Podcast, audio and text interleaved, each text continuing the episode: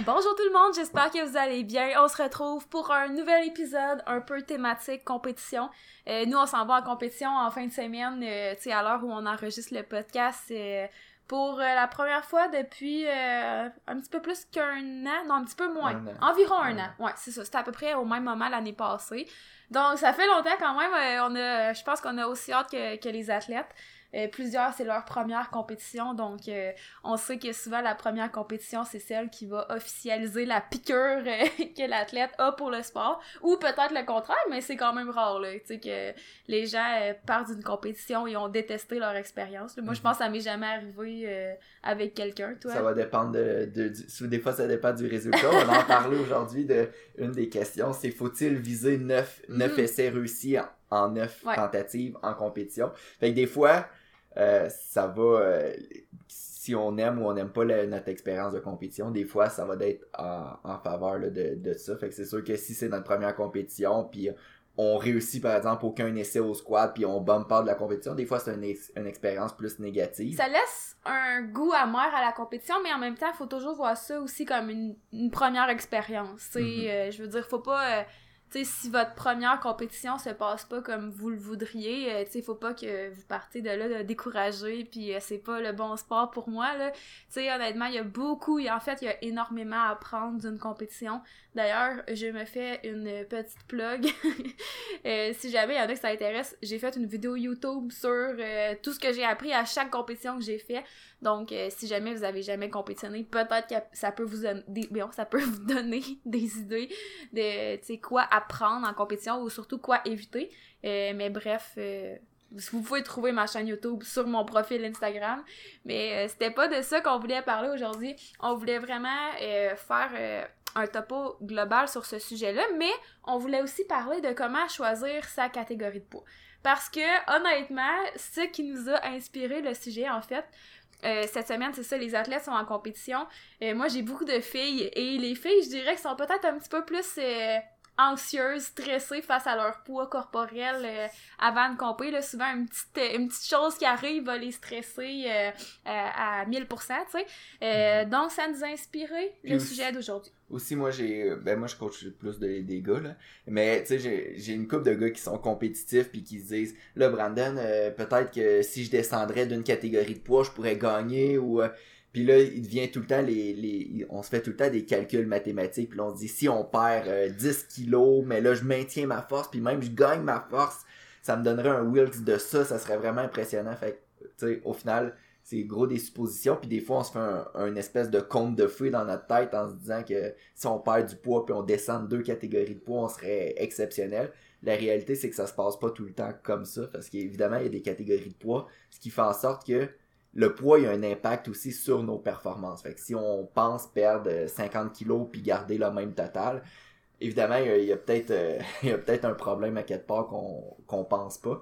Euh, fait que c'est pour ça il y a beaucoup de avec le retour des compétitions, il y a beaucoup de questionnements par rapport à, la catégorie de poids qu'on devrait compétitionner. Puis on va donner un peu notre opinion sur comment est-ce qu'on devrait choisir notre catégorie. Tu sais, parce que aussi, j'ai peut-être un peu commencé avec un exemple, mais tu sais, j'ai un, un gars qui compétitionne en fin de semaine, puis, euh, tu sais, il est quand même en bas, là, je dirais, de, de la catégorie de poids. Dans le fond, lui, il est dans les 83 kilos, mais il fait pas 83 kilos. Tu sais, il peut se forcer à manger, puis il fera pas les 83 kilos. Mais tu sais, je dirais qu'il est pas euh, assez euh, pour dire qu'il descend d'une catégorie, là, même que ça serait une erreur à mon avis. Mais tu sais, il est junior, il a, sa catégorie est pas pleine. Fait que, tu sais, dans son cas, sachant qu'il veut performer, euh, tu sais, qu'il a de grosses ambitions pour euh, les mois à venir, les années à venir, sachant qu'il commence junior, jamais je le ferais descendre de catégorie parce que ses objectifs à long terme fitteraient juste pas avec ça. Tu sais, je veux dire, il est tellement jeune que c'est sûr qu'il y a encore euh, du potentiel pour gagner de la masse musculaire. Donc, tu sais, honnêtement, à son âge, avec les objectifs-là qui- qu'il y a, je suis bien plus contente qu'en ce moment, il y ait de la misère à remplir la catégorie, qu'il soit comme un petit peu over, puis qu'ils doivent toujours surveiller ce qu'ils mangent, puis qu'ils peut pas se permettre de manger autant qu'ils voudraient. J'aime pas mal mieux qu'il y ait du jeu encore pour les années à venir que l'inverse, tu sais. Mhm. Puis ça, c'est à prendre en considération. Exact. Puis c'était notre premier point qu'on voulait aborder. C'est quoi les objectifs à court terme, mais aussi à long terme? Donc, c'est sûr que euh, une des façons les plus rapides pour être compétitif dans le sport, euh, si on me donne euh, trois mois pour avoir le plus gros Wilks possible, c'est certain que si j'ai le choix, si j'ai le choix entre prendre 10 kilos de poids corporel ou en perdre 10 kilos, ça va être le 10 kilos parce que euh, souvent les gagnants sont, euh, décidés au Wilks. Puis ça va être plus facile de perdre du poids tout en maintenant le plus possible sa force que de gagner du poids puis en même temps au même rythme qu'on gagne du poids gagner euh, comme autant de force là. souvent quand on y va pour la, la game plus long terme puis qu'on veut prendre du poids, généralement on va prendre un petit peu de poids puis la force elle va suivre mais plus lentement puis éventuellement même ça va ça va aider plus, là, je sais pas comment expliquer ça. Là. À, long terme, on va devenir plus fort qu'on était au début, mais ça, ça, prend un petit peu plus de temps quand on y va pour gagner de la masse musculaire. Ça dépend de la durée que vous avez. Ça dépend vraiment de la durée que vous avez. Fait que dans le fond, pour résumer, si c'est vraiment à court terme, souvent ça va être plus avantageux, tu sais, de pour garder, mettons, tu sais, mettons, en comparant un même Wills, là, mhm. souvent ça va être plus facile de perdre du poids que d'en gagner parce que oui d'en gagner euh, ça peut vous aider à gagner de la force, mais ça se fait pas automatiquement. Versus perdre du poids, tu sais, c'est sûr que ça dépend de la quantité de poids que vous perdez, mais tu sais, ça peut être faisable de perdre du poids puis de maintenir euh, sa force, là, sans, sans problème. Mais c'est sûr que si c'est beaucoup de poids, là, c'est sûr que sinon bien, même si c'est à court terme, ça peut affecter. Mais en tout cas, bref, si c'est à court terme, si vous hésitez entre les deux, souvent vous êtes peut-être mieux de perdre du poids, mais si c'est à long terme, euh, tu sais, on l'a vu souvent, là, mhm. généralement, c'est c'est plus avantageux de prendre du poids, même si ça fait peur à certaines personnes, parce que c'est ça, la force, tu sais, elle vient pas nécessairement euh, avec automatiquement. Mhm. C'est sûr que si... Euh, dans ta catégorie, tu étais toujours en train de manger vraiment en dessous de ce que euh, tu avais besoin. Ça se peut que juste en mangeant tu de façon convenable pour ce que ton corps il veut, ça va t'aider à avoir plus d'énergie, de meilleures performances. Mais, euh, tu sais, de façon équivalente. On en parle souvent, en fait. Tu sais, toi, tu l'as fait, là. T'as pris quoi, un an pour changer de catégorie? Mhm. ça a pris un an de passer. Ben, j'ai jamais été 83 kilos, là. J'ai tout le temps été en haut un petit peu. Mais j'étais tout le temps à l'étape de, avant chaque compétition, faut que je me déshydrate. Faut que je fasse attention à ce que je mange. Je peux pas prendre de masse musculaire. Puis quand j'ai dit, OK, ben là, je vais passer de, parce que la catégorie c'était 83, je pesais à peu près 86. Quand je vais passer de 86 à 93, ben ça m'a pris environ un an retrouver le même Wilks. Là. Fait que le Wilks, ceux qui savent pas, c'est le, le score par rapport à ton poids du corps. Fait que plus le Wilks est élevé, mieux c'est. Mais euh, les premiers mois, quand j'ai monté de catégorie de poids, oui, je gagnais un petit peu en force, mais mon Wilks, il descendait quand même plus rapidement parce que euh, le poids que je prenais, il était pas euh, ajusté avec la force que je prenais. Euh, puis pour revenir aux objectifs à court terme, je pourrais donner deux exemples. Fait par exemple, quelqu'un qui se dit, c'est ma dernière année junior, je veux être le plus compétitif possible. Ben, puis là, par exemple, il est entre deux, deux catégories de poids. Fait par exemple, l'athlète est entre les 60, base, par exemple, 77 kilos, il est entre les 74 puis les 83. Ben, dans son cas, à cet athlète-là, par exemple, que lui, ça serait d'optimiser ses performances pour sa dernière année junior, ben, ça serait probablement avantageux pour lui de descendre 74 versus monter 83 parce qu'à court terme, il va être plus compétitif dans les 74.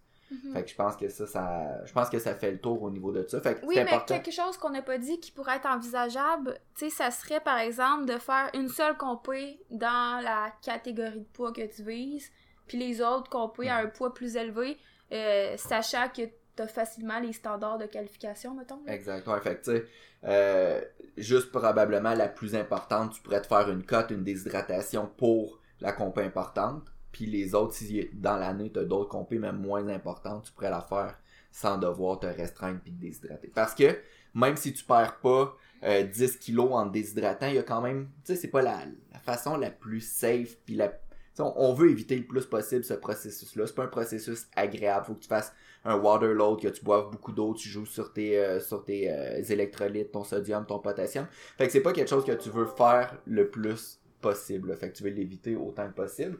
Fait que je pense que ça fait le tour. Ben, ouais, c'est ça. moi, ce que je voulais parler, parce que, tu sais, comme, comme on a dit, tu sais, euh, j'ai comme. Je suis celle qui a le plus de filles dans l'équipe. Puis, euh, tu sais, c'est quelque chose que je vois vraiment plus au niveau des filles, là. Puis là, je tenais à en parler, mais tu sais, perdre du poids, faire des water cuts, ça peut être vraiment, mais vraiment une source de stress là, pour certaines personnes. Puis là, je dis les filles, il y a des gars aussi que ça stresse, puis c'est normal. Euh, c'est juste que généralement, tu sais, toi, t'as pas vraiment à, gérer, mettons, euh, à la dernière minute des, des épisodes de stress ou whatever. Là. J'en ai moins, là. Moins, Généralement, c'est plus, les, c'est plus les filles qui Non, mais c'est correct, c'est bien correct. Puis euh, c'est juste pour dire que si tu sais que t'as une tendance à stresser facilement sur, tu sais, euh, plein de petits trucs la semaine avant la compé, ben, tu sais, de te rajouter le stress d'une watercut parce que tu sais, il a rien qui te confirme que ça va marcher à 100% comme tu le voudrais, là. Tu sais, c'est sûr que si ta watercut est super ambitieuse puis que, tu veux perdre, mettons, 3% puis que t'en as jamais fait, ben, tu sais, ça se peut qu'à la dernière minute, t'ailles à faire des changements supplémentaires pour rattraper ce que t'as pas perdu. Exemple. Puis ça, ça peut être une source de stress, euh, tu sais, avant de compter versus quelqu'un qui sais, qui fait juste comme bon ben cette semaine je récupère euh, je, peux manger comme je le veux puis j'ai pas à penser à mon poids tu sais des fois il y en a pour qui ça va être plus bénéfique de juste ne pas avoir pensé à leur poids euh, que d'avoir à, à soit être comme trop juste ou mm-hmm. faire une water cut puis encore là, tu sais, je le dis, c'est pas que c'est mal, puis c'est pas que c'est grave d'être stressé avant une, une compé. Je veux dire, tout le monde est stressé avant une compé, puis ça peut être par rapport à n'importe quoi, là. Tu sais, ça peut être par rapport à un entraînement que t'as eu, que t'es comme, oh, on dirait que c'était pas comme je voulais, ou ton poids, whatever. Tu sais, c'est normal, là. Puis tu sais, aujourd'hui, c'est ça, là euh, depuis tantôt, je réponds à des messages pour comme euh, mettre en confiance les athlètes, les rassurer, leur, leur expliquer que tout va comme prévu, c'est correct, tu sais. Mm-hmm. Puis c'est normal, surtout une première compétition, c'est normal, c'est juste que faut prendre en considération que si vous avez jamais fait de watercut, c'est quand même une source de stress supplémentaire. Puis aussi, une autre chose, euh, tu sais, si de faire euh, la catégorie de poids qui est comme peut-être un petit peu plus euh, serrée, qui est un petit peu plus en bas du poids que t'es normalement, euh, ben tu si tes objectifs sont à long terme, tu faut tu prennes en considération que faut pas que ça affecte non plus ta qualité de vie en général ou ton bien-être. Tu sais, si t'es comme tout le temps en train d'avoir faim pour réussir à faire ta catégorie ou si tu peux jamais te permettre d'aller comme au resto ou whatever, tu euh, à cause que ça, ça te stresse ou à cause que tu sais que c'est trop limite, ben tu sais c'est peut-être pas euh, super viable à long terme non plus là. Puis pour avoir fait les, les deux là, euh, j'ai fait des petites watercuts, j'ai fait des trop grosses watercuts, puis j'étais arrivé aussi des fois à des compétitions que je pouvais me permettre de manger le matin puis de plus que manger le matin parce que j'étais vraiment en dessous du poids. L'expérience est tout le temps plus agréable quand t'arrives puis t'arrives à peser, t'as déjà déjeuné, t'es pas stressé avec le poids, il te reste juste à avoir du fun que pour avoir fait des trop grosses water cuts, t'arrives à peser, t'as pas déjeuné, t'as faim, t'arrives du sauna, t'as chaud, t'es fatigué, t'as les yeux cernés. Puis après ça, faut que tu te pèses, puis là tu te dépêches à manger un petit peu, te réhydrater, c'est pas le fun. Puis là t'arrives, t'as des crampes au, euh, au bench des mollets, dans le bas du dos, tu te sens pas explosif au squat, c'est pas, c'est pas ce que le plus le fun. Fait que euh, je pense que c'est un bon point de t'apporter. Puis ça, ah, il n'y a pas de bonne réponse. Là. Si quelqu'un veut absolument d'être le plus compétitif possible, oui, la déshydratation peut avoir euh, sa place, puis la, perte de poids avant les compés, mais pour certaines personnes, je pense que c'est pas nécessairement obligatoire. Puis avant de conclure puis aller sur le faut-il viser 9 en 9 en compétition, on me demande tout le temps combien de poids je peux perdre avant une compétition qui est réaliste sans affecter ma performance. Fait que là, on va parler peut-être dans la dernière semaine de la compé parce que tu sais si on me dit combien de poids je peux perdre euh, dans un an pour cette compé-là, ben, ça va être trop variable d'une personne à l'autre. Mais on va plus parler d'une perte de poids aiguë, fait ce qui est vraiment dans les dans la dernière semaine, les derniers jours avant la compétition. Puis ce que les études montrent, c'est que de façon générale, en déshydratant, donc vraiment en essayant, en vidant euh, les réserves d'eau le plus possible, en vidant l'estomac aussi, on peut descendre le poids corporel de 2 à 3% sans affecter la performance. Puis là, ça va varier euh, des individus, puis aussi là, de, la fédération que tu vas compétitionner. Des fois, c'est des pesées de 24 heures, des fois, c'est des pesées de 2 heures. Ça va dépendre de comment c'est fait aussi. Là. Mhm. Tu sais, idéalement, tu sais, mettons, euh, par exemple, le sauna, c'est une option qui est comme tout à fait euh, envisageable. Mhm. Perso, j'aime mieux l'utiliser comme en dernier recours. Exact. Il va avoir probablement plus d'effets négatifs de juste perdre son eau dans un sauna que de faire un water, un water load puis couper l'eau par après. positif ou négatif? Ben le sauna va, être, va plus avoir d'effets négatifs. Ah, c'est ça, ok. Mais je sais pas, on dirait que je suis comme tombée dans la Euh, lune pendant l'instant de une seconde, puis j'étais plus sûre si c'était qu'est-ce que t'avais tu dit. sais, ça va aussi varier. Généralement, un homme, par exemple, qui est avec un faible pourcentage de gras, qui pèse 105 kilos, va Mhm. probablement pouvoir se déshydrater un petit peu plus qu'une qu'une euh, une femme 52 kilos euh, parce qu'il y a plus de masse musculaire. Puis là, c'est important, ben, tu, l'as dit, mais c'est important de préciser que c'est en pourcentage, là, et non 2-3 livres, là, parce que Mhm. pour certaines personnes, 2-3 livres, ça va être euh, beaucoup, et versus d'autres, euh, que ce sera vraiment pas beaucoup. Fait que 2 à 3 euh, c'est relativement safe. Ça peut aller plus, mais là, des fois, on commence à jouer avec le feu. Fait que je pense que ça conclut pour les euh, comment choisir sa catégorie de poids. Ouais, mais je veux juste mettre les choses au clair aussi, que j'ai dit souvent les filles étaient plus stressées. Tu sais, euh, c'est c'est pas... Parce qu'à un moment donné, j'avais dit ça sur mon Instagram, puis j'en ai une à chaque fois, elle, elle est comme super mal à, à chaque fois qu'elle me dit quelque chose, mettons, de plus, euh, genre, négatif, là, entre guillemets, là. Mais genre, c'est correct, là. Puis tu sais, je, je veux dire, moi aussi, là, je suis plus euh, émotionnelle, euh, tu sais, un petit peu plus anxieuse que toi, mettons, puis tu sais, je l'assume. Euh, c'est vraiment juste dans l'optique que faut prendre ça en considération que ça peut être une source de stress supplémentaire puis que si tu sais que t'as de la misère à dealer avec ça ben ça peut t'aider à faire un choix qui va être plus préférable pour toi. Mhm, Cool. Euh, deuxième sujet, est-ce qu'il faudrait viser 9 en 9 en compétition?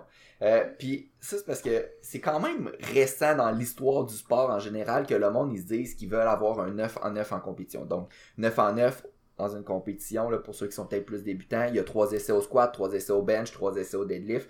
Puis, euh, généralement, on, on va essayer d'avoir le plus d'essais possible parce que généralement, ça, ça va vouloir dire qu'on a un meilleur total. Euh, mais il y a peut-être 10 ans, puis 10 ans et plus, là, euh, le monde, il s'en foutait d'avoir 9 en 9. Là. C'était surtout dans le temps que le monde il compétitionnait équipé, donc avec de l'équipement de powerlifting, un, un, un squat suit, un bench suit, etc. Euh, le monde, il openait avec presque leur max ou légèrement en dessous de leur max. Leur deuxième essai, c'était sûr à 100% que c'était pour essayer un record personnel. Puis leur troisième essai, là, c'était juste, des fois, c'était juste stupide, là. Ils se disaient, genre, je, je vis juste une fois, là, puis je, je vis ma vie au, au max. Ou mettons ça va me laisser une chance de reprendre mon deuxième si je l'ai pas eu. Genre. Exactement. Fait euh, avant, c'était pas rare de voir, puis c'était quasiment la norme de voir quelqu'un qui terminait une compétition 5 en 9, 4 en 9, 6 en 9. Tu sais, aujourd'hui, si quelqu'un réussit 6 essais sur 9, on va dire, ah, t'as pas eu la compétition que tu voulais parce que t'as manqué quand même 3 essais. Ouais, c'est vrai hein. Mais dans le temps, c'était comme, ah, 6 en 9, t'as eu, euh, t'as eu des bons records. Là. Mais comme- moi, par exemple, genre ma première compé, dans mes premières compé, euh, ça aurait été la mentalité que j'aurais eu, je trouve. Ben, quand on on a- dirait d'avoir un essai qui me laisse une chance, Mhm. sais, supplémentaire d'avoir ce que je voulais, on dirait que, genre, je sais pas, on dirait que ça me mettait plus en confiance. quand là. on a com- commencé là, le, le sport, c'était comme en, en Ouais, transition de. C'était pas, c'était pas encore la fin du monde si t'avais 5 en 9. Mais non, mais c'est pas encore la fin du monde. là. Non, mais c'est pas la fin du monde, mais à cette heure, le monde, ils veulent plus 9 en 9 parce que la mentalité a changé. Puis on va expliquer comment nous, on sédule nos essais. Mais c'est que la mentalité est que à ton troisième, tu fais le, Le chiffre record. que tu veux. Ouais, exact. Tandis que avant, c'était plus le deuxième essai que tu y allais pour un record. Maintenant, ça l'a changé pour le troisième essai. Mais c'est pas une norme. Tu sais, quelqu'un pourrait euh, Quelqu'un, viser euh, son record Je au suis sûr qu'il y en deuxième. a qui sont encore old school puis ils font encore Non, mais c'est ça, mais c'est pour ça qu'il faut pas dire Ah, t'as eu 609, t'as pas eu la compé que tu Non, voulais. là. exact. On sait pas, là. Euh, mais à cette heure, comment qu'on fonctionne, généralement, en tout cas pour, pour nous, là, nos athlètes, le premier essai va être entre 90 et peut-être 93%. Le deuxième essai va être entre 95 puis 98%. Puis finalement, le troisième essai, c'est là qu'on va y aller pour un record. Fait que ça va être entre 100 et 102%. Euh, fait est-ce que on devrait absolument viser 9 en 9 en compétition?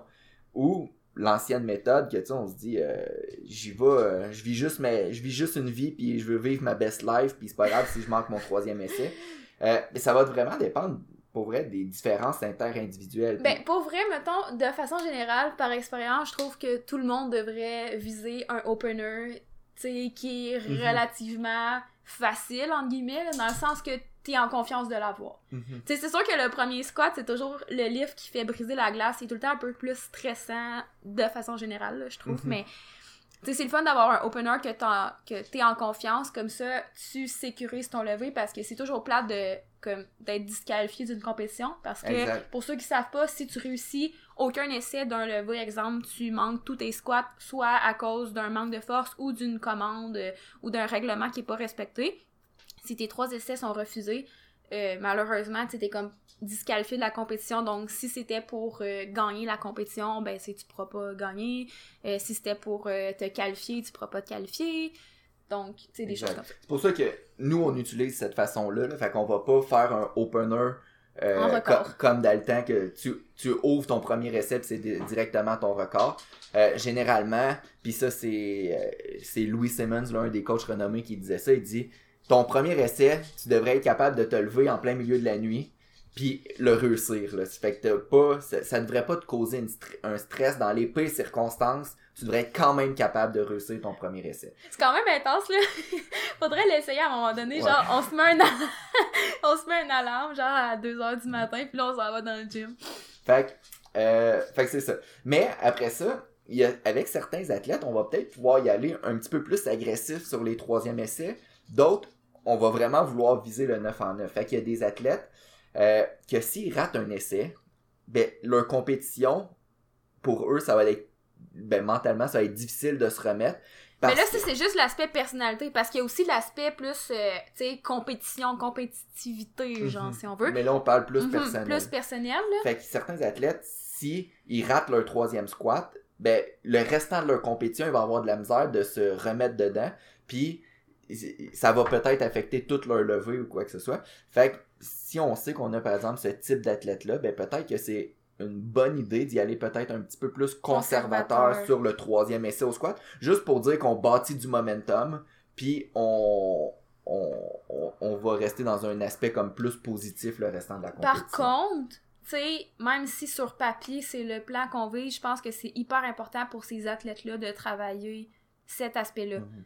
Parce qu'on sait jamais ce qui peut arriver. Tu peux manquer une commande, pour X raisons, tu sais, même si t'es habitué, même si c'est ta cinquième compé, on sait jamais, là, tu pourrais manquer une commande, euh, il pourrait arriver n'importe quoi qui fait en sorte que la compétition va pas comme prévu, même si le plan était relativement conservateur. Fait que si dans ta tête à toi, si tu manques un essai, t'es off pour le restant de la compé, ben ça, pour vrai, ça se travaille. Mm-hmm. C'est super important de compartimenter chaque, euh, chaque levée, puis même euh, chaque essai, là, puis d'être capable de se ressaisir facilement quand ça arrive. Parce que peut-être que d'un point de vue, euh, tu sais, comme. Je sais pas comment dire ça, là, mais tu sais, sur le coup, peut-être que pour toi, d'avoir manqué un essai, que c'était un chiffre que tu voulais, ben c'est comme super décourageant, puis c'est mhm. négatif, mais ta compétition est pas finie, puis tu vas être sûrement pas mal plus fier de toi si tu es capable de reprendre rapidement ton attitude, puis de passer, par exemple, au bench, euh, puis de focuser vraiment sur ton bench, puis d'essayer de, le plus possible d'oublier ce qui s'est passé au squat. C'est au final de la compétition, si tu réussis tous tes bench, tu réussis finalement tous tes deadlifts, il y a juste le squat qui a moins bien été, mm-hmm. ben je suis sûre que tu vas être plus fier de ça que si tout le long de la compétition, tu as une attitude un peu euh, découragée, puis que finalement, à cause de ça, tu manques aussi un bench, puis tu manques un peu un deadlift. C'est un peu une genre d'attitude fuck off, ça n'a pas bon été, fait que mm-hmm. tant pis, genre. C'est sûr que tu vas être plus fier de toi si tu reprends rapidement ton attitude, puis ça, ça se travaille. Puis c'est vraiment important. Je trouve que c'est vraiment un aspect important euh, des meilleurs athlètes. les meilleurs athlètes au monde n'ont pas le choix de travailler là-dessus, fait pourquoi pas tout le monde le travailler. L'inverse est aussi vrai que si ça va bien, par exemple, au squat, puis tu réussis plus que ce que tu prévoyais faire, puis ça va super bien. Et des fois, il y a des athlètes que ils vont commencer à se warm-upper sur le, sur le bench, puis là, ils sont encore en train de parler de leur squat, puis là, ils publient leur squat sur Instagram tellement qu'ils sont fiers. Mais c'est pas parce que ton squat a bien été que ton bench va nécessairement bien aller. Souvent, c'est signe que là, bon, t'es sur, es sur une bonne journée, mais le squat est fini, que ça ait bien été ou que ça ait mal été, c'est fini, faut passer au, au, bench. Ça peut te donner du momentum, genre intérieurement, là, mais tu sais, mhm. c'est vrai. Mais de toute façon, je trouve pas qu'en peut c'est le moment d'aller publier, là. non, c'est ça, mais si je le dis, c'est parce qu'on l'a déjà vu. Ouais. Fait que, euh, c'est ça. Fait que c'est important de compartimenter les levées. Puis, euh, pour en venir au 9 en 9, ça va je pense que oui, ça se travaille, mais une partie va d'être euh, en fonction de l'athlète aussi, là, de savoir est-ce qu'on peut peut-être se permettre de rater, ou si on sait qu'on rate avec cet athlète-là, euh, la compétition va être plus dure à rattraper. Parce que là, je change de sujet vite vite, là, mais tu sais, par rapport à publier sur euh, les réseaux sociaux, on dirait que genre ça peut vraiment te faire décrocher un peu de la compé, là, je trouve, d'aller sur les réseaux sociaux. Mhm. Puis on dirait que ça me fait penser à, tu sais, justement, je sais pas pourquoi je pensais à ça hier, là, mais on s'en parlait un peu. Mais tu sais, il y a des athlètes qui ont pas encore fini leur essai, mettons, pas encore fini leur levée, mettons. Puis ils sont comme déjà en train de célébrer. Genre, tu sais, on le voit dans leur visage. Mm-hmm. Mais moi, je trouve, personnellement, que genre, l'idéal, c'est vraiment de célébrer une fois que t'as fini puis que t'es sûr que tu l'as. Mhm. Parce que, tu sais, on s'est souvent vu que l'athlète, tu sais, mettons, dans sa tête, il est convaincu de l'avoir, fait qu'il est comme, tu sais, on le voit dans sa face qu'il est super content, il crie ou whatever. Puis finalement, exemple, soit qu'il manque une commande ou, tu sais, il arrive quelque chose Et au souvent, on va final. le là. voir au deadlift, par exemple, la personne a réussi à, à lever son Ouais, deadlift, était super lent, mais finalement a réussi à terminer le mouvement. Là, elle est contente, puis là, tellement contente qu'elle lâche la barre au sol, Ouais, puis là, genre. finalement, elle se fait comme, ah, ben non, faut que tu descendes avec les mains sur la Ben, ou barre. au squat. On le voit peut-être moins au bench parce qu'on voit pas la- le la visage de la personne. Il faut faire attention, Ouais. mais c'est pas sur notre Non, sujet aujourd'hui, évidemment. Puis aussi, euh, par rapport au 9 en 9, ça va aussi dépendre du lever. Fait que si par exemple, on, on y va agressif au squat, puis on rate le squat, ben il y a peut-être un certain impact que ça peut avoir, oui, sur l'aspect mental qu'on a discuté tantôt, mais rater un squat, il y a peut-être une chance de blessure, on, va évidemment avoir été à, RPE 10, à RPE 11 sur ce lever-là. Fait que peut-être est rendu au deadlift, euh, il va avoir des, répercussions. Fait que des fois, il faut faire attention, surtout si on est en début de compétition. Euh, Puis aussi, des fois, c'est peut-être l'aspect mental aussi, mais si par exemple, on rate un deadlift à la fin de la compétition, au final, ça n'aura pas d'impact sur les autres levées parce que c'est le dernier levé. Mais moi, je me souviens au mock meet, j'avais eu une super de belle compétition. Puis parce que j'ai manqué mon troisième deadlift, j'ai fini la compétition avec peut-être un goût un peu plus amer parce que j'étais déçu que ça allait mal fini. Fait que des fois encore là on revient à l'aspect peut-être un peu euh, interpersonnel, mais euh, juste savoir que des fois le squat, on veut peut-être viser peut-être plus 3 en 3 pour pas perdre l'énergie sur le ben pour maximiser notre énergie au deadlift. Puis euh, des fois au, au deadlift, c'est le fun de finir avec un, un troisième essai réussi puis un record. Fait Mais tu sais, en même temps, je pense pas que tu regrettais ce que t'avais mis au deadlift comme charge. Là. non, non, c'est sûr. Mais tu Tu sais, des fois, c'est juste que ça arrive puis c'est normal. Là. exact. Puis des Tu sais, fois, faut juste pas se dire que si tu le manques, c'est sûr que tu vas être déçu puis ça va scraper ta compé. Tu sais, si déjà en partant tu te dis ça, tu sais, je trouve que c'est comme te mettre un peu des bâtons dans les roues parce qu'on sait jamais ce qui peut arriver. Là. Mhm. Puis, euh, autre chose qu'on n'a pas vraiment parlé, mais tu sais, c'est sûr que si c'est pour euh, gagner la compétition, exemple, c'est un championnat canadien, toi tu veux te classer pour les championnats du monde, tu sais qu'il faut que tu gagnes la première place, ben des fois ça va être plus judicieux d'être plus conservateur sur tes essais, sachant que si t'en manques un, ben là c'est sûr que ça joue beaucoup sur ton total, exemple. Mhm. Sais, des fois c'est mieux de mettre 2,5 kg de moins que de repartir avec 10 kg de moins parce que t'as manqué le troisième, mettons, là. Ça, Fait que, tu sais, euh, faut des fois aussi penser au total que chaque essai va. Ben, en fait, le, le chiffre que chaque essai va contribuer sur le Mhm. total si ton objectif c'est de gagner la compétition. Là. Exact. Good. Fait que je pense que ça fait le tour. Mhm. Euh, si jamais vous avez aimé le podcast, n'hésitez pas à liker, partager, euh, donner un 5 étoiles sur l'application si vous êtes capable. Parlez-en à des amis. Donc, euh, je pense que ça fait le tour. Est-ce que tu avais d'autres choses à ajouter? Non, je pense que ça fait le tour. J'espère que vous, a- vous avez apprécié le podcast. Sinon, on va se revoir dans euh, deux dans semaines. deux semaines. Puis euh, sur ce, on vous dit une bonne journée. Bye bye tout le monde. Performant.